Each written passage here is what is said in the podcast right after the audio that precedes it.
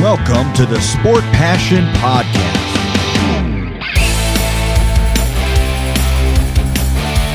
And here is your host, Lars Marendorf.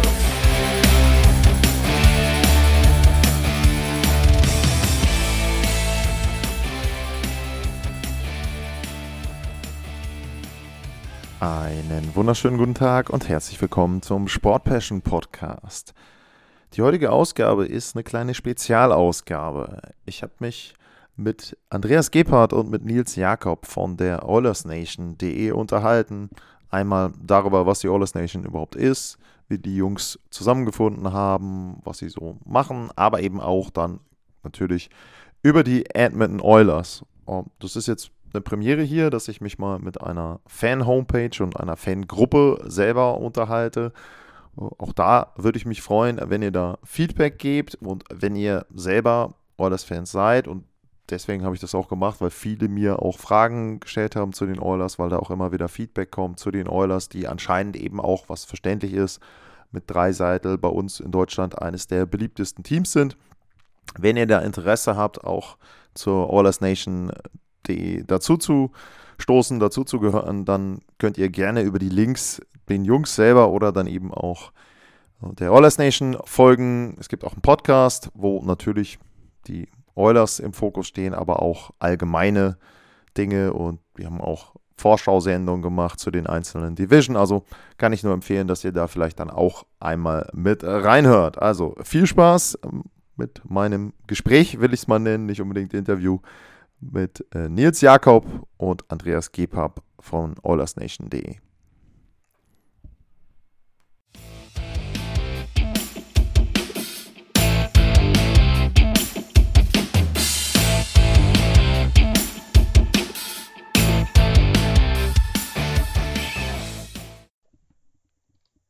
Ja, und dann freue ich mich, in der Leitung zwei Gäste zu haben, beide von der allersnation.de. Einmal Andreas Gebhardt aus Zürich und einmal Nils Jakob aus Berlin. Hallo ihr beiden, schön, dass ihr in der Sendung seid. Hoi, schöne Grüße aus Zürich. Ja, und guten Tag aus Berlin. ja, äh, Vorteil für mich tatsächlich, es gibt keinen Zeitunterschied. Bei vielen Gästen, die ich so habe, ist dann immer mit Nordamerika der Zeitunterschied. Bei euch ist das relativ bequem. Also äh, das ist schon mal richtig, richtig toll. Und ähm, allersnation.de sagt ja auch, dass ihr zumindest erstmal mit der DE-Domain, ich sage jetzt mal im Dachbereich, ähm, unterwegs seid. Ähm, erstmal würde mich interessieren, wie seid ihr überhaupt zusammengekommen als Oilers-Fans und dann so ein bisschen auch in die Richtung, wie seid ihr zur Oilers Nation dann gekommen? Das, denn das ist ja eigentlich ähm, etwas, was jetzt nicht unbedingt aus dem äh, Dachraum kommt, äh, sag ich mal. Ich weiß nicht, wer anfangen möchte. Andreas vielleicht erstmal. Äh, da würde ich an Nils, weil der war am Anfang mit dabei, da soll er anfangen. Ja, gerne. Also ähm, alles hat alles hat relativ harmlos begonnen äh, mit einer Facebook-Gruppe, die ähm, Björn Vogt damals gegründet hat. Das war damals äh, der erste Stanley Cup Run, den ich zumindest mitverfolgt habe. Ich bin Oilers Fan seit ungefähr 2010. Das war dieses ominöse Ausscheiden gegen die Ducks, wo meiner Meinung nach immer noch Ryan Kessler klar den Torhüter behindert, aber das würde jetzt zu tief gehen. Ähm, damals bin ich der Facebook-Gruppe beigetreten und dann hat die sich gefüllt. Man hat dann immer nachts zusammen wach geblieben und hat im Facebook in der Kommentarsektion zu jedem Spiel dann miteinander geschrieben und hat sich über das Spiel ausgetauscht. Und das ist gewachsen und gedeiht und dann haben die ersten Leute auch dort angefangen. Ich habe mich zum Beispiel sehr gerne mit den Prospects beschäftigt, habe da dann so kleine, so eine Art Artikel geschrieben. Das wurde dann immer größer und immer größer. Und als die Oilers dann in Köln gastiert haben, relativ genau vor, ich glaube, vier Jahren sind es inzwischen schon oder drei, ähm, Tag der Deutschen Einheit damals, Freundschaftsspiel gegen die Kölner Haie, ähm, da haben wir uns dann, da hat Björn Vogt sich darum gekümmert, dass wir, ich glaube, 60 Tickets haben wir damals bekommen als Gruppe. Und äh, da hat man sich dann mal kennengelernt, hat sich ausgetauscht. Und hat sich, hat sich als sympathisch befunden, wurde auch ein langer Abend, auf den ich jetzt lieber nicht äh, genau eingehe, aber ähm, und so ist man dann halt äh, in Kontakt getreten und irgendwann kam dann halt, ähm, ach so, man sollte vielleicht sagen, dass wir da den Nation Dan, so nennt er sich, von Eulers Nation getroffen haben oder haben. der, der drüben war als sozusagen Europakorrespondent von Oilers Nation, mhm. ähm, beziehungsweise vom Nation Network. Und ähm, mit dem haben wir uns connected, haben auch Nummern ausgetauscht, Twitter-Handles, äh, haben uns auch immer wieder, haben ihn auch in die Gruppe aufgenommen, dass er da ein bisschen Insights hat. Und irgendwann, nachdem die Gruppe sich dann so gut gefüllt hatte, haben wir dann gesagt, ey, wie sieht's aus? Viele haben den, den Traum, mal nach Kanada und gerade nach Edmonton zu fliegen. Ähm, wie wär's denn, wenn wir mal uns zusammensetzen und mal schauen wegen der Reise? Mhm. Und das hat dann äh, auch Björn Vogt mehr oder weniger übernommen, damals mit äh, Tim Keller, der den, den Twitter-Account von uns auch ähm, rennt und äh, Christian Hingst, der auch wirklich eine, eine führende Figur ist bei uns. Und die haben sich dann mehr oder weniger zusammengesetzt und haben damals eine, eine Reise aus dem Boden gestampft. Ähm, man muss sagen, Eulers Nation hat da, die waren super begeistert, ähm, haben uns da geholfen, das zu organisieren. Das wurde dann auch noch ein bisschen von der von der Alberta Travel Agency, also von von sowas wie wie Berlin, wie hier haben, hat halt Alberta ihr eigenes Touristikunternehmen. Die haben uns da dann mit unter unter die Arme gegriffen. Und dann war es relativ schnell gut gefüllt und wir sind dann im März 20 mit ähm, ja mit 23 Leuten rübergeflogen und haben dort äh, acht Tage uns geplant waren drei Spiele anzuschauen ähm, aber es wurden dann doch nur zwei, weil das dritte dann leider schon unter oder Corona zum Opfer gefallen ist. Oh, und okay. äh, genau, das war so, wo wir uns das erste Mal richtig kennengelernt haben. Ja, alles. Alles klar. Und für dich, Andreas, du bist wann eingestiegen, zeitlich gesehen? Ja, also zeitlich gesehen bin, deswegen muss ich jetzt Nils ähm, korrigieren. Das, das sind jetzt schon fünf Jahre, also 2018. Und ich bin ein Jahr später dazu gekommen. Ähm, aus, äh, ja, ich komme aus dem Bayerischen Wald ursprünglich, eine kleine amerikanische Kaserne gehabt in die 80er Jahre und dadurch schon den ersten Kontakt mal mit Edmonton gehabt. Ähm, das hat sich leider dann über mehrere Jahre äh, verloren. Äh, da kam dann das, mein zweiter Club Detroit dazu. Und ja, und dann so zwei ja, Anfang 2019 habe ich halt im Facebook mal durchgeschaut, ob es äh, deutsche NHL-Clubs äh, gibt, die unterstützt werden. Und fast vor dann habe ich wirklich die Edmonton Oilers Fangruppe erwischt mit Björn und mit Nils und äh, ja, habe dann bin eingetreten, bin jetzt mittlerweile seit Mitte 2019 dabei. Bei mir hat die erste Reise nicht geklappt, was zu kurzfristig war, obwohl wir äh, dank Christian hat zwar alles Mögliche mit mir probiert, dass ich noch draufkomme und dass ich auch, ich bin Koch, dass ich da noch freikriege, aber es hat leider nicht geklappt, aber dafür das zweite Mal. Ähm, war dieses Jahr mit dabei und ja, und im Endeffekt ähm, nach der Reise haben mich dann die Jungs äh, aus Oilers Nation noch mit in ihre Gruppe aufgenommen, weil wir doch viel immer größer werden und natürlich ähm, mit äh, ja mit mehreren Leuten jetzt natürlich agieren. Mhm. Mhm. Um, jetzt sag ich mal, du hast zum Beispiel eben die Red Wings noch mit erwähnt wie seid ihr Fans geworden der Oilers? Und ich sage jetzt mal, was für Fans seid ihr? Also bei mir muss ich dazu sagen, es ist häufig so, dass ich Fan eines Teams werde, weil ich einen Spieler gut finde. Ähm, wie ist das bei euch? Weil bei, bei den Oilers hört man natürlich auch öfter dann von deutschen Fans, klar, da spielt ein Deutscher, da spielt Leon Dreiseitel, so wie, sage ich jetzt mal, früher waren viele Dallas Mavericks Fans, weil da Nowitzki war in der NBA, ähm, jetzt in der NHL. Wie ist das bei euch? Ähm, Nils, du hast gesagt, du warst ja schon auch relativ ähm, lange mit dabei bei der Serie gegen mhm. äh, die Ducks. Habe ich übrigens damals auch gesagt, war Goaltender Interference, um das mal dazu zu sagen. Ähm, aber wie ist das bei dir? Bist du jetzt Fan der Oilers, weil du die Oilers als Team gut gefunden hast? Ist das über drei Seiten gekommen? Wie war das? Ähm, bei mir ist es tatsächlich eine relativ lustige Geschichte. Da habe ich auch in Kanada für viele Lacher gesorgt, aber ich erzähle sie immer wieder gerne. Ich äh, habe selber lange Eishockey gespielt, ähm, fast 20 Jahre und irgendwann hatten dann alle, hatten dann alle Lieblings-NHL-Teams und haben immer gesagt, ja, ich habe heute Morgen Highlights geguckt von meinem Lieblingsteam. Und ich dachte immer, ja, jetzt brauchst du auch ein Lieblingsteam, jetzt musst du dir eins suchen.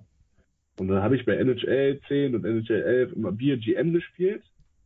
und äh, habe immer gesagt, komm, du nimmst die schlechteste Franchise und führst sie, führst sie zum Erfolg. und wir wissen alle, Decade of Darkness, ähm, da war die schlechteste Franchise halt die Oilers. Und dann habe ich mit denen gespielt. Das war das Jahr, wo auch äh, Ryan John Hopkins dann in erster Position gedraftet wurde. Das war das erste Mal, dass ich auch mich mit dem Draft mal befasst habe und mit Prospects befasst und mal geschaut, wie funktioniert so eine Franchise eigentlich. Und dieses ganze Wissen habe ich dann halt an, an den Oilers kennengelernt. Und äh, so bin ich dann da hängen geblieben. Und dann waren die Oilers mein Team.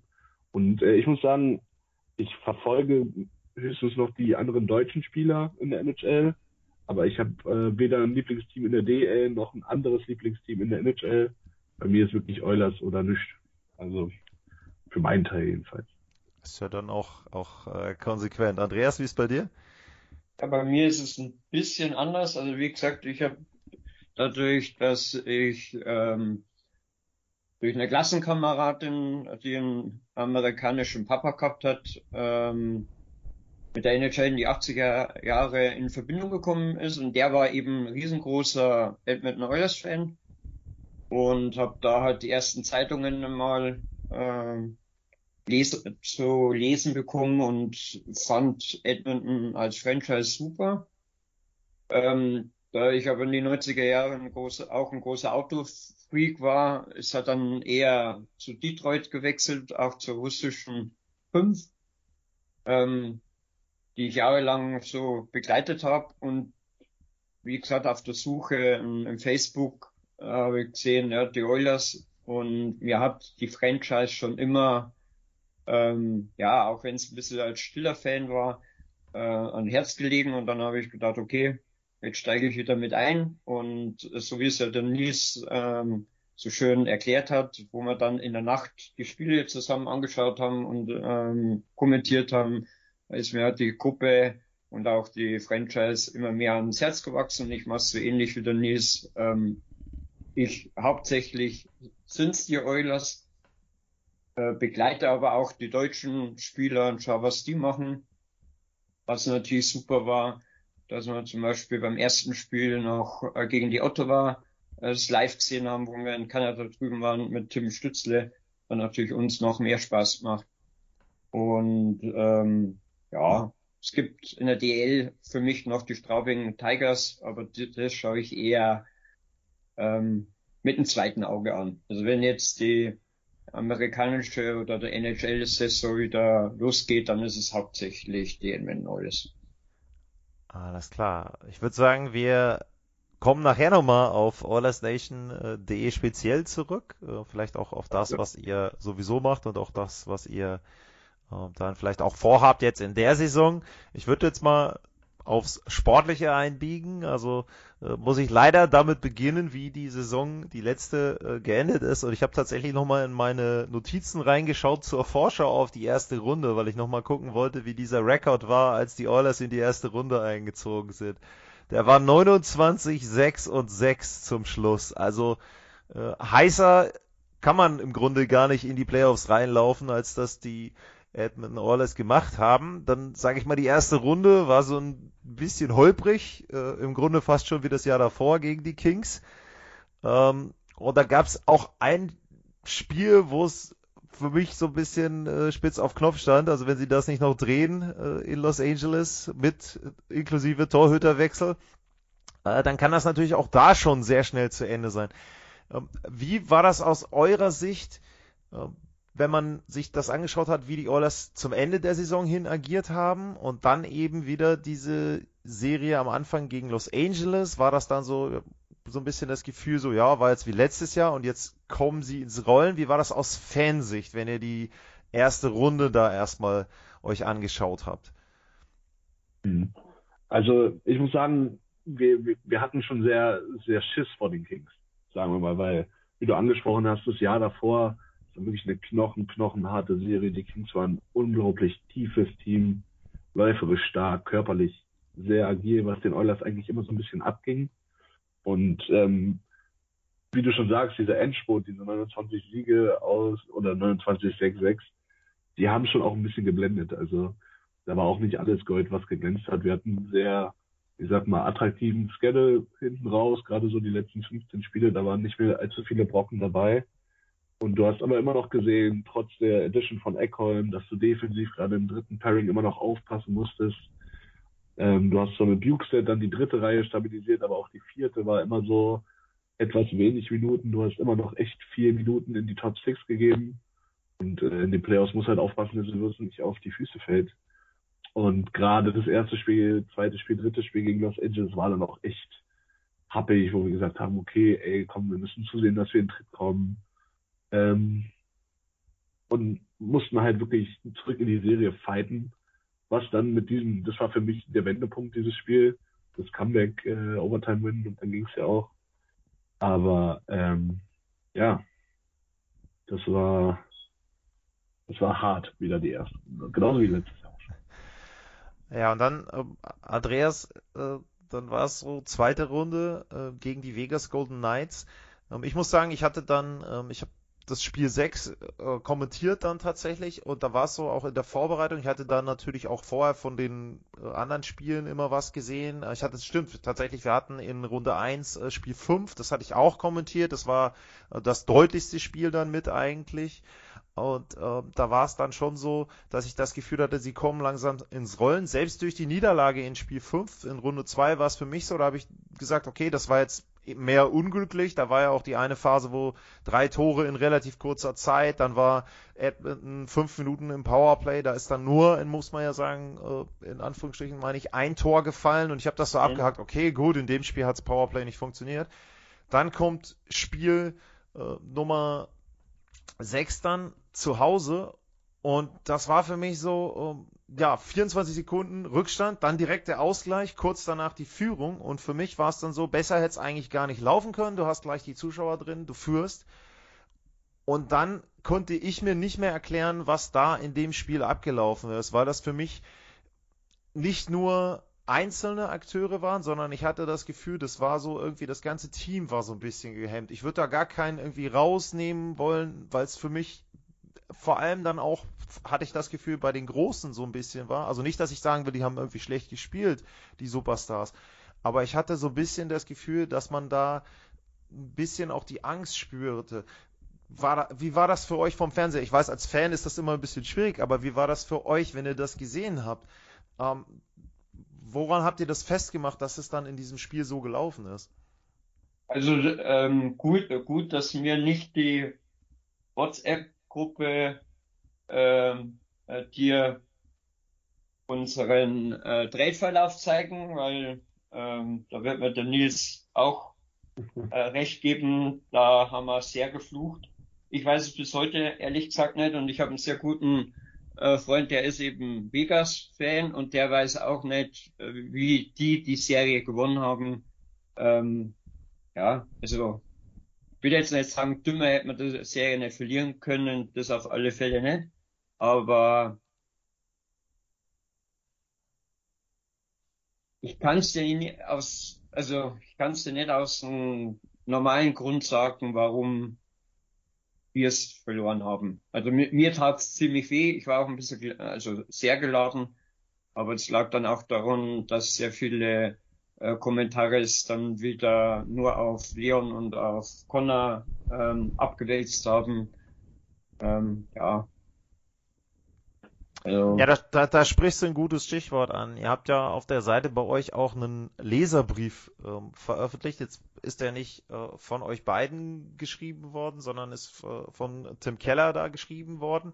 Ähm, er reagiert damit im Prinzip auch unter anderem darauf, was du auch gesagt hast, dass eben zum Teil die Kritik kam äh, an Dreiseitel und auch an McDavid in gewissem Maße, aber vor allem auch wieder Kommentare kommen dann, wie, wie lange tut sich in dem Fall dann Leon Dreiseitel das Ganze noch an. Nils, wie ist das aus, aus deiner Sicht, wenn du, wenn du sowas liest und wenn du Oilers-Fan bist, dann sagst du da nicht eher, man müsste vielleicht auch aus deutscher Sicht eher dann positiv als Journalist sagen, äh, das ist, ich meine, ich habe vorhin, das ist jetzt reiner Zufall, ist jetzt auch gar nicht Absicht gewesen, aber ich habe vorhin zum Beispiel Nowitzki erwähnt. Bei Nowitzki, sage ich mal so, war die Geschichte ja auch nicht straight nach oben, sondern es waren immer Niederlagen mit dabei. Und im Grunde hat sich ja danach rausgestellt, dadurch, dass er eben genau da geblieben ist, dass er genau diese Geduld hatte und diesen Ehrgeiz und diese Ausdauer, wurde er nicht nur in Deutschland, sondern eben auch in Amerika zur Legende. Äh, wie hast du das gesehen, die ganze Geschichte jetzt auch um, um Dreiseitel, dass man da jetzt schon drüber diskutiert?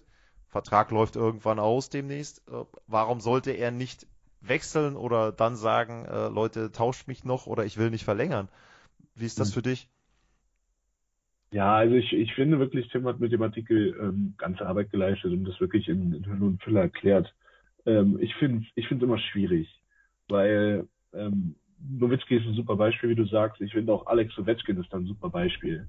Wie lange war Washington am Drücker? Wie lange hatten die wirklich eigentlich ihre, ihre Zeit? Und bis der Cup dann kam, wie lange hat es gedauert? Und das ist halt, ich glaube wirklich, der Stanley Cup ist einer der am schwersten zu gewinnenden Trophäen, die es gibt. Und du hast halt nirgendwo wirklich garantierten Success. Also selbst wenn Leon oder Connor jetzt sagen würden, ich will hier nicht mehr sein, ich will hier nicht mehr spielen, wo willst du denn hingehen? So, das siehst du doch, das beste Beispiel dafür sind meiner Meinung nach die Leafs. So, die haben alles, was Rang und Namen hat, haben die sich da zusammengeholt, haben Tavares noch geholt. Das ist auch keine Garantie für Erfolg. Oder Boston. Boston, wie viele Punkte haben die geholt? 125? Und 130, dann ja. auch nicht 135. Ja. Hat, hat auch nicht gereicht. Deswegen, ich, ich kann verstehen, dass man sagt, ey, ärgerlich und wieso klappt's nicht? Und wir saßen ja genauso ratlos hier, als dieses 2 zu 5 äh, passiert ist. Wir haben uns ja auch im Gruppenchat gefragt, Alter, was, warum? Was, was ist jetzt passiert? Auch über die letzten beiden Spiele. Und diese Timely, wo der Safe dann nicht so kommt, wie du brauchst. Und sowas ist halt schwierig.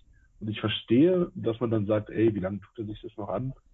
Aber es ist halt einfach, du hast keinen garantierten Erfolg in der NHL. Das ist nicht ähm, Paris Saint-Germain, wir kaufen uns alles und dann gewinnen wir 30 Mal die Liga hintereinander, sondern es ist halt Salary Cap, Hard Cap, äh, Draft äh, muss Nachversorgung muss aus dem Draft passieren. Und deswegen finde ich Quatsch, muss ich sagen. Weil du bist ja auch als Leon Reise ein großer Teil von dieser Sache. Und dann, wie gesagt, ich bin da kein großer Freund von, zu sagen, wie lange tut er sich das noch an? Ich finde, so funktioniert es auch im, im Sport generell.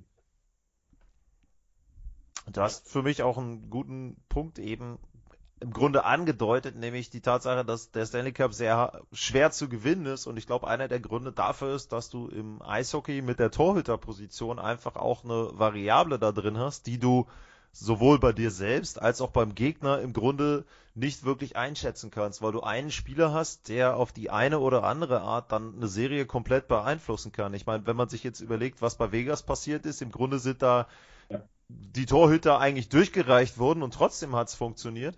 Und äh, auf der anderen Seite, wenn ich jetzt auf Edmonton schaue, es war so im Sommer, haben alle gesagt, äh, oder viele haben dann äh, gesagt, sie haben jetzt ihre Nummer eins gefunden mit Jack Campbell. Ähm, dann ist es so gewesen, die reguläre Saison war, sage ich jetzt mal, sehr durchwachsen bei ihm. Dafür war dann Stuart Skinner plötzlich derjenige, der da so ein bisschen das Zepter übernommen hat. In den Playoffs war es dann für mich so ein bisschen fast schon umgekehrt, dass in dem Fall mhm. dann Campbell den sichereren Eindruck machte und Skinner war für mich dann eher auch vielleicht dann auch so ein Stück weit überspielt. Du hast Boston erwähnt, kann man da zum Beispiel auch diskutieren. Ähm, wie ist das für euch jetzt im Hinblick auf die neue Saison? Es ist klar, Campbell ist aktuell der Torhüter, da können sie auch nichts dran machen. Nicht so wie in den letzten Jahren, dass man immer noch mal überlegt hat, äh, gibt es vielleicht einen neuen Torhüter? Im Grunde mit Skinner haben sie auch verlängert. Ähm, ist ja auch jetzt so, dass beide erstmal bis 2026 zusammen Vertrag haben. Campbell ja sogar noch eine Saison länger. Und jetzt in der Vorsaison, muss man immer vorsichtig sein, ist es ja auch so, dass Campbell da sehr, sehr gut wirkt. Ähm, wie war das für euch? Ich ist ja manchmal auch so, wenn ihr in der Arena ähm, gewesen seid, jetzt auch im Frühjahr, da kriegt man ja manchmal auch einen etwas anderen Eindruck noch von einem, von einem Torhüter direkt. Ähm, wie, wie äh, habt ihr euch das erklären können, auch diese Schwankungen teilweise so ein bisschen dann von den Torhütern? Mhm. Ja, es war, es war ganz interessant, weil wir, wir waren im Stadion im Spiel gegen die San Sharks, was 5 zu 4 nach Overtime gewonnen wurde. Und da war es wirklich, das war wieder so ein typisches Jack Campbell Game, so eine, ein Easy Glass Save, eigentlich ist ihn durchgeflogen und beim, beim zweiten sah er auch nicht so gut aus. Beim dritten lässt er ein bisschen zu weit prallen. Ähm, ich muss sagen, Jack Campbell war im Sommer meine absolute Wunschlösung. Also als ich gehört habe, es gab ja Rumblings und ich fand ihn bei, bei Toronto schon sehr sympathisch, fand ihn damals auch in der, in der Amazon-Serie über die Leafs fand ich ihn sehr sympathisch und war eigentlich hyped, dass endlich ein klarer, klare Nummer eins reinkam, weil du halt auch Stuart Skinner vorher nicht genug gesehen hattest, um auch nur ansatzweise damit rechnen zu können, dass das passiert, was dann, was dann letztendlich passiert ist letztes Jahr. Ähm, er hatte seine Startschwierigkeiten.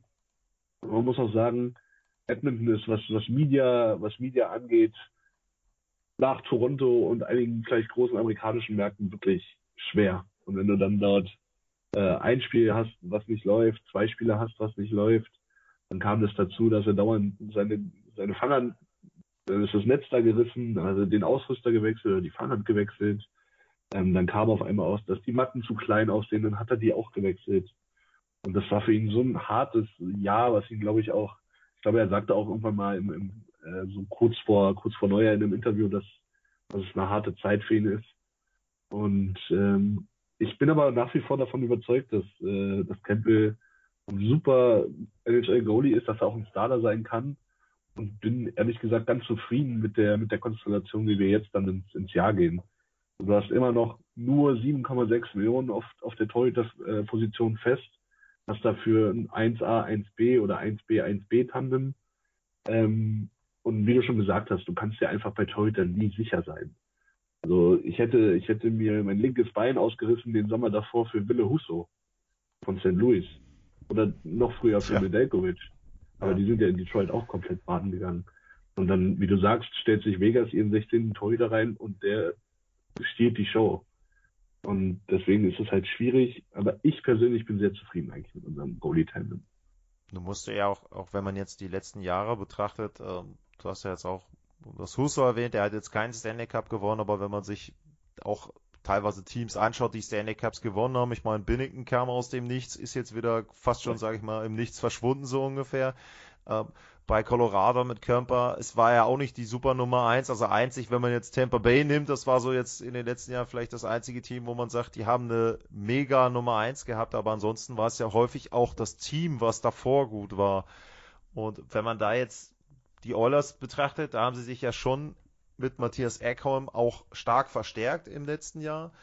Äh, jetzt ist es auch so, jetzt gibt es ein Trainingscamp, wo er sich auch mit einspielen kann. Andreas, glaubst du, dass das jetzt auch vielleicht dann auch auf die Torhüterposition einen Effekt haben wird, dass eben die Abwehr eingespielt ist oder eingespielter als in der letzten Spielzeit, dass Campbell auch weiß, zum Beispiel jetzt für ihn, er weiß, wie die sich verhalten, er weiß, welche Schüsse sie zulassen, welche sie vielleicht versuchen zu blocken. Das ist ja auch immer eine Frage, wo sich ein Torhüter dran gewöhnen muss. Glaubst du, dass das jetzt auch dazu führt, dass er dann sicherer wirkt insgesamt?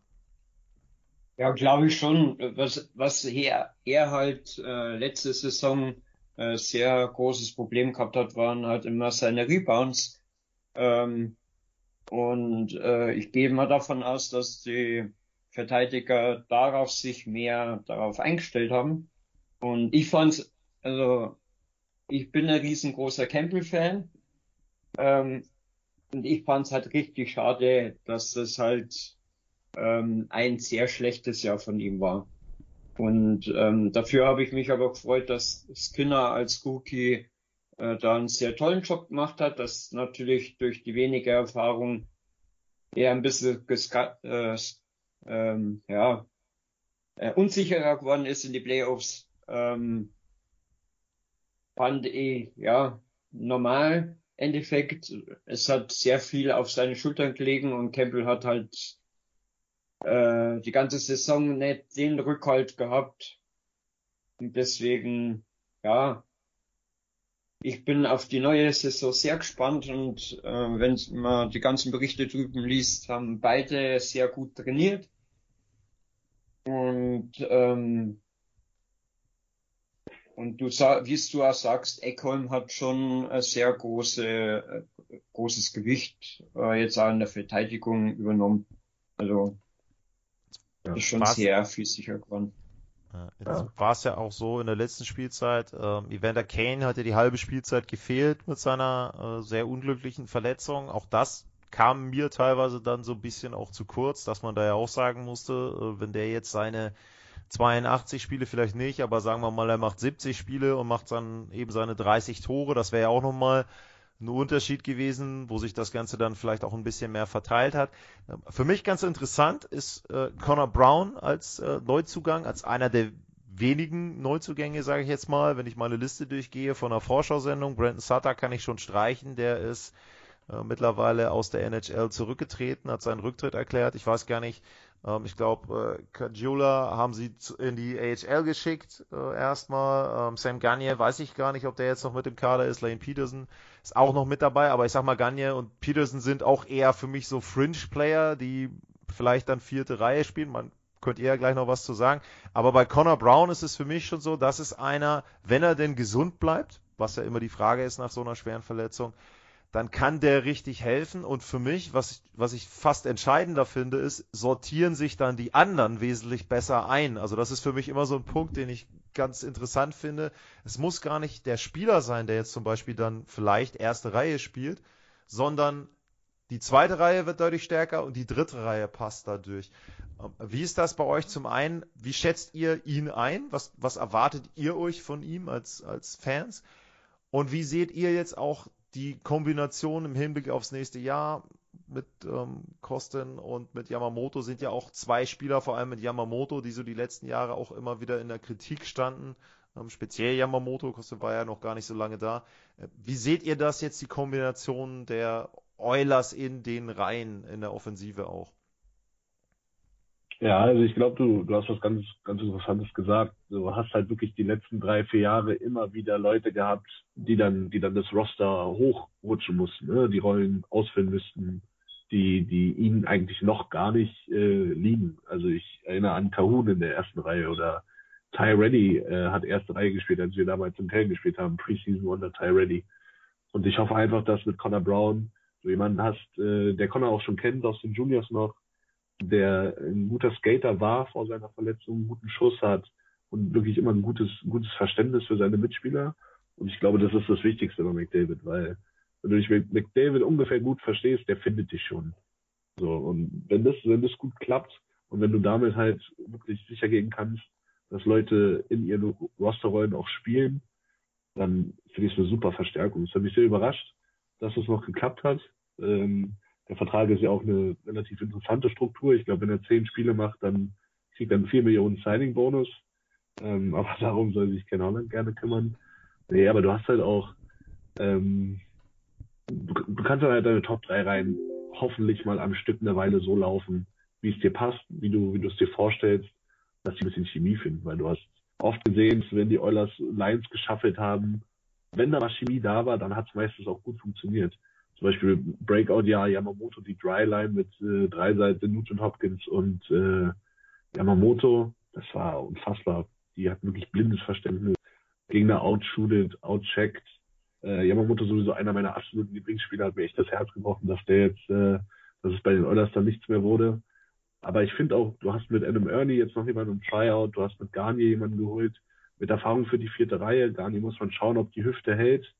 Ähm, du hast Matthias Janmark da behalten, den ich absolut wichtig finde. Im Penalty Kill, du hast mit Ryan McLeod jemanden, der echt skillful da für die, für die dritte, vierte Reihe mitspielen kann. Also rein vom, vom Forward Core finde ich den Kader fast noch einen Ticken besser als letztes Jahr. Einfach durch die Edition von Conor Brown und auch durch, durch einen gesunden Evander Kane hoffentlich. Weil ich finde schon, du hast in den Playoffs gemerkt, ja, da stimmt nicht alles. Also da war, das war so eine schwerwiegende Verletzung, so eine lange Ausfallzeit. Äh, das hat irgendwie nicht richtig funktioniert. Das war nicht der, der Kane, der damals zu uns gekommen ist und dann so explodiert ist und dann gezeigt hat, was er, was er halt oftmals zeigt. Ne? Aber du hast wirklich ein gutes Gleichgewicht im Kader, du hast ein paar erfahrene Akteure.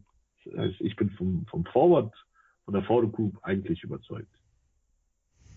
Dann muss ich gleich reinhaken. Was gefällt dir denn an der Verteidigergruppe nicht? Weil das klingt ja so, ähm, dass du da eher noch skeptisch bist. Matthias Eckholm hast du vorhin erwähnt, der vielleicht dann auch so ein bisschen die Probleme übertüncht hat, die dann da waren, äh, falls der auch dann sehr gut funktioniert hat, direkt nachdem er da war, weil auch Bouchard äh, sehr gut einfach reingerückt ist in die Tyson Berry Position. Was ist denn deine Sorge in Richtung Verteidigung? Hm, Sorge ist vielleicht ein bisschen zu groß, weil an sich haben alle Einzelspieler dort schon gezeigt, dass sie, dass sie auch bei den Oilers funktionieren. Also Cody Sisi zum Beispiel ein sehr gutes erstes Jahr gespielt. Daniel Nurse in seinem Contract hier wirklich Lights Out, äh, Corona-Zeit, wirklich für mich Norris Trophy Top 5. Ähm, das Einzige, was letztes Jahr nicht gepasst hat, war irgendwie das Spielsystem auch. Ich sage jetzt einfach mal in der Hinrunde, so bis zum neuen Jahr. Die, die Defensive Zone Zuordnung war schlecht. Der, der Slot wurde nicht ordentlich besetzt. Deswegen kam halt auch zum Tragen, dass Hempel so viel geprallt hat. Und ich glaube, wenn du, wenn du Eckholm, jetzt ist er zurzeit noch nicht im Training, ich hoffe, das wird bald passieren, wenn du dann vielleicht auch Philipp Broberg ein bisschen noch mit einbinden kannst, ein sehr junger Verteidiger, der sich auf jeden Fall noch finden muss, dann kann das was werden, weil du hast mit, mit Brett Kulak und mit Cody Ceci eigentlich zwei gute Shutdown-Jungs, vielleicht sogar pairen kannst und dann kannst du mit äh, Nurse und Bouchard offensiv alles machen, was du willst und mit Nurse und Bouchard normalerweise defensiv auch zumindest okay stehen. Aber du wirst halt weiterhin wahrscheinlich die Spiele eher 7-4 als 3-1 gewinnen. Das muss man halt auch immer sehen was ja nicht so das Schlechteste ist. Also ich sag mal, selbst als Nicht-Oilers-Fan gucke ich mir ein 7-5 eher äh, an als ein 3-1. Ja. Andreas Ken Holland haben wir vorhin auch schon im Gespräch kurz erwähnt. Wie groß ist die Sorge, dass der in seinem zumindest aktuell letzten Vertragsjahr plötzlich auf die Idee kommt, irgendwas ganz Verrücktes zu veranstalten? Wie groß, ja. Also wenn er, wenn er sowas Verrücktes macht wie der Eckholm, was ich äh, ehrlich gesagt nicht gerechnet habe, dass er den aus dem Hut zaubert, ähm, ja, ist ja lustig, ne? Er hat, er hatte ja eigentlich gesagt, er will keinen Erstrunden-Pick tauschen. Also zumindest war das mein Kenntnisstand. Äh, aber, ja. aber das ist ja, also da würde ich jetzt sagen, aus Fansicht, wenn nicht für so ein Trade, für was dann? Ne? Also es gibt ja häufig Kritik, wenn man Erstrundpicks anschaut, wenn man sich anschaut, was äh, Tampa für Tanner Geno hingelegt hat, einmal quasi eine ganze Draft-Class. Ja. Äh, da finde ich dann den Preis, den die Oilers bezahlt haben, schon ganz in Ordnung. Nee, also wir haben ja alle gefeiert, als er gekommen ist und äh, was er halt oder für was er auch noch geholt worden ist, dass er eben die jungen äh, hochzieht. Und das, was der Nils auch gesagt hat, also für uns ist es Endeffekt, oder wir würden uns wünschen, dass der Buscha in die erste Reihe kommt und äh, Ekon quasi Broberg äh, nochmals einen extra Push gibt. Und wenn du die Interviews dort liest, ähm, da sind die Jungen, hören wirklich auf äh, den alten Schweden. Und äh, die sind auch wissbegierig und die äh, wollen auch von ihm lernen. Und wie gesagt, er hat uns schon einen extremen äh, hohen Standard äh, beigebracht. Ja. Also ja. ich kann, ich hoffe mal, dass wenn, wenn ähm, wir in der Saison noch ein, zwei Problemchen hätten, dass er vielleicht noch ähm, was machen muss in der Trade-Deadline. Und er hat es ja eigentlich die letzten zwei, drei Jahre recht gut gemacht äh, dann vertraue ich äh, Ken Holland von absolut äh, ja, zu und habe weniger Bauchschmerzen, dass er was Verrücktes macht. ja, ja du, hast, du hast auch einen guten Punkt schon äh, für mich angesprochen. Das habe ich mir als Frage für euch beide notiert. Du hast die jungen Spieler eben schon genannt, ein paar der jungen Spieler schon genannt. Ähm, jetzt vorhin auch, wenn ihr jeweils einen rausnehmen würdet, der nicht zu den etablierten gehört, und wenn ihr sagt, hey, wenn ihr euch die Oilers anschaut, klar, Dreiseitel McDavid, die Highlights kriegt ihr überall, aber wenn ihr mal ein Oilers-Spiel insgesamt schaut, achtet mal auf den Spieler vielleicht, da erwarte ich mir was. Gibt's von jedem von euch vielleicht einen, wo ihr sagt, das wäre, wäre einer und dann natürlich vielleicht auch äh, eine kurze Begründung dazu? Nils, oh, Andi fangen gerne an. Okay. Ich hätte nämlich zwei sonst. ich habe doch einfach an. Ja, also wenn, wenn ich mir noch wünschen würde, ähm, den hast du auch in deiner Vorschau angesprochen, ist Holloway. Ich finde ihn, es ist ein sehr starker äh, Spiel, äh, ein, ja, sehr, sehr stark an der, äh, am Stick, äh, kann recht schnell spielen, da hoffe ich halt mal, dass der nicht gleich richtig verheizt wird, sondern peu à peu aufgebaut wird. Und das könnte ein junger äh, Spieler für die Zukunft für uns werden. Ja, also wäre wär auch meine erste Wahl gewesen, in Holloway. Ähm, ansonsten, er ist zwar schon etwas etablierter, ich finde Ryan McLeod immer noch sehr, sehr interessant. Ähm, Second Round Pick. Äh, letztes Jahr so ein bisschen, bisschen zu knabbern gehabt mit dem Tempo und alles, aber von ihm erwarte ich wie dies Jahr echt viel. Und ansonsten bin ich wirklich sehr gespannt auf äh, Raphael Lavoie. Auch ein äh, Second Round Pick. Hat letztes Jahr Bakersfield kurz und klein geschossen, nach Anfangsschwierigkeiten fast Point per Game und äh, Tor jedes zweite Spiel gefühlt. Ähm, er war jetzt im letzten Cut nicht dabei. Xavier Bogus zum Beispiel, Erstrundpick von vor drei Jahren, ähm, wurde wieder runtergeschickt. Er nicht, er ist noch da, er ist noch auf dem Roster. Nur was ich mir dann immer hoffe, ist, dann spiel ihn halt auch in der dritten oder in der zweiten Reihe, spiel ihn mit Talent, spiel ihn so, dass er, dass er zu Möglichkeiten kommt und lass ihn nicht in der, in der vierten Reihe sieben Minuten spielen, wie es letztes Jahr zum Beispiel mit äh, Dylan Holloway gemacht wurde. Also da wäre mein Tipp wäre dann Raphael Lavoie so ein großer, etwas behäbig wirkender, aber eigentlich relativ flinker. Wenn der zum Handgelenkschuss ansetzt, dann wächst da wenig Gras, wo der Puck einschlägt. Ja, sehr schön. Ansonsten Michael zum Beispiel in der Abwehr Cam Denin, den hattet ihr, glaube ich, bei euch im Podcast auch mitgenannt. Ist auch nochmal immer ganz interessant, finde ich. Ja. Ähm, weil er ja auch einer der Älteren ist. Ähm, Lavoie ist ja auch mit 23, ne? Also ist ja auch jemand, wo du eben schon gesagt hast, der hat letztes Jahr sehr, sehr viel dann auch gespielt, sich Erfahrung geholt. Ähm, sicherlich jemand und äh, Holloway habe ich ja nicht umsonst genannt. Bei 51 Spielen, da denkt man immer, okay, die Statistiken sind auch nicht so überragend. Ja, aber man muss, glaube ich, dann eben auch immer sehen, die Jungs müssen sich da ja auch erstmal an das Niveau dran gewöhnen. Und wenn man zum Beispiel weiß, nicht, dass äh, Holloway die gleiche Karriere hinlegt, aber drei Seitel hatte ja am Anfang auch, ich will nicht sagen Probleme, sondern einfach eine Eingewöhnungszeit. Und ich glaube, das ähm, sollte man da auch jedem eingestehen. Wenn wir jetzt den Ausweg wagen aus Eu ja, sag, gerne. Ähm, weil du, weil du Cam Denin sagst, ähm, der hat mir tatsächlich in der Preseason jetzt gar nicht gut gefallen. Äh, vom Footspeed her und so, wen ich sehr interessant finde, ist Ben Gleason.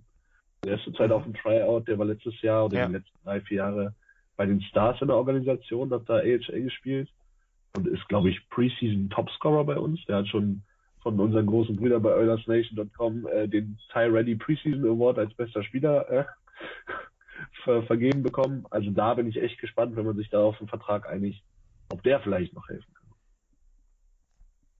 Ja, ist ja dann auch, ich meine, im Grunde wirst du es ja dann in Richtung Playoffs auch wieder haben, dass du dann eben ja. den siebten, achten Verteidiger sowieso brauchst an irgendeiner Stelle und wenn es in der Saison ist. Äh, deswegen ist da natürlich auch immer gut, jemanden in der Hinterhand zu haben. Äh, wenn ihr den Ausblick auf die Saison wagt, wenn ihr euch einmal die Division anschaut und dann auch den Westen und vielleicht auch insgesamt. Was wären eure Prognosen, wenn ich jetzt sagen würde, einmal für die Regular Season und dann eben auch für die Playoffs? Was erwartet ihr? Das wäre vielleicht so das eine. Und der zweite Teil, wann wäre es für euch eine erfolgreiche Saison? Lass ich jetzt mal offen. Wer möchte zuerst? Ja, ich fange an, gerne. Also, ähm, ich, ich wie Leon Dreiseitel und Conor McDavid und sage ganz klar Cup or Bust. Ähm, wobei ich Bust ein bisschen in Klammern setzen würde. Äh, ich, ich glaube, dass wir die, die Division gewinnen. Ähm, Vegas ist zwar stark, aber die sind so ein typisches Playoff-Team meiner Meinung nach. Also ich glaube wirklich, die Division sollte gewonnen werden, gerade wenn du jetzt am Anfang der Saison vielleicht mal nicht struggles, ein bisschen mehr Verletzungsglück hast. Und äh, in den Playoffs kommt es dann echt darauf an, wie im Westen der Weg gepflastert sein wird. Ob es da wieder Überraschungen gibt oder ob es über die üblichen Verdächtigen gilt. Ich finde Colorado die ist ja wieder sehr, sehr stark. Ähm, jedenfalls jetzt erstmal, ohne sie bis jetzt live gesehen zu haben, aber von den Namen her und dass alle wieder fit sind. Und also ich würde schon sehr gerne zumindest mal ein Stanley Cup Finale spielen. Das ist so mein großer Traum für dieses Jahr, Stanley Cup Finale und dann mal schauen, was geht. Aber die Qualität ist eigentlich da. Und äh, ja, das wäre so meine Vorstellung. Vielleicht sogar die President's Trophy, aber das muss nicht sein. Bringt ja eher Unglück. Ja. Andreas. Ich, ich, so, ich sehe es so wie Nils. Also ich würde mir auch wünschen, dass wir wenigstens in die Finals kommen. Die Qualität haben wir. Ähm, und ja, das, das Ding ist halt nur, dass äh, quasi auch in unserer Pacific Division schon sehr starke Gegner sind. Ähm, es wird schon spannend, aber durch die Qualität dürfte man es eigentlich schon schaffen, dass wir unsere Division gewinnen. Und ja, hoffen auf einen langen äh, Cup Run, der hoffentlich ins Finale geht. Ja, ich glaube, bei der Division äh, habe ich das, äh, Andreas hat die Folge schon gehört. Das Interessante ist, ich habe die, glaube ich, auch vor nicht allzu langer Zeit aufgenommen, aber so richtig dran erinnern, bei 32 Vorschau-Sendungen ist dann immer die Frage, was habe ich bei den Oilers gesagt? Ich glaube aber, dass ich sie auch äh, vorne gesehen habe und tatsächlich ähm, das, was Nils gesagt hat, bei den Golden Knights ist das so ähnlich jetzt, sage ich mal, die sind jetzt im Temper-Modus denen ist eigentlich vollkommen wurscht, wie die reguläre Saison läuft, Hauptsache Playoffs und dann kannst du mhm. eben den Schalter anschalten. Wobei ich glaube, und das habt ihr auch schon angedeutet, dass die Pacific tatsächlich im Westen die würde ich schon fast sagen, wesentlich stärkere äh, Division ist. Dallas und Colorado sind super, aber danach äh, ist da viel Mittelmaß und am Ende dann auch eher schlechte Teams, glaube ich, in der Central. Also daher ist die Pacific schon besser, ähm, aber jo, das muss ja dann am Ende auch nicht das Schlechteste sein und vielleicht mit Heimrich dann gegen Vegas in Runde 2 ähm, wird's auch was. Jetzt wollen wir nochmal wieder auf äh, die OilersNation.de zurückkommen. Äh, also die Global Series, da spielen die Oilers nicht mit. Ich werde tatsächlich, wenn denn Herr Batman da ist, ihn auch wieder fragen, was denn mit Spielen in Deutschland sein wird. Äh, da hat er ja. letztes Jahr sich nicht so richtig zu geäußert, aber ich denke mal, also für mich deutet das auch so ein bisschen darauf hin. Sie haben ja jetzt vier Teams geholt. Ich gehe mal davon aus, dass sie versuchen werden, das so zu halten und vielleicht dann auch mal wieder in Richtung Deutschland schauen. Ähm, wie ist das bei euch? Was ist bei euch geplant? Also zum einen würde ich gerne den Hinweis geben, ihr habt selber einen Podcast, wenn ich das richtig mitbekomme. Der ist immer montags, also ihr nehmt zumindest montags auf. Habt ihr einen festen genau. Termin, ja. wann ihr den veröffentlicht? Wie oft, wie oft kommt der raus? Ja, also wir haben immer montags unseren sogenannten Stammtisch. Den machen wir ähm, parallel auch live auf Twitch. Da kann man im Chat auch mit interagieren, Fragen stellen. Ähm, da sind wir live und der wird dann über Nacht meistens verarbeitet. Manchmal schaffen wir es schon in der Nacht auf Dienstag den hochzuladen. Manchmal ist es dann erst am Dienstagmittag. Aber er kommt auf jeden Fall dann auch überall, wo es Podcasts gibt, und auf äh, YouTube wird er hochgeladen. Das ist so unser, unser roter Faden, an dem wir uns langhangeln.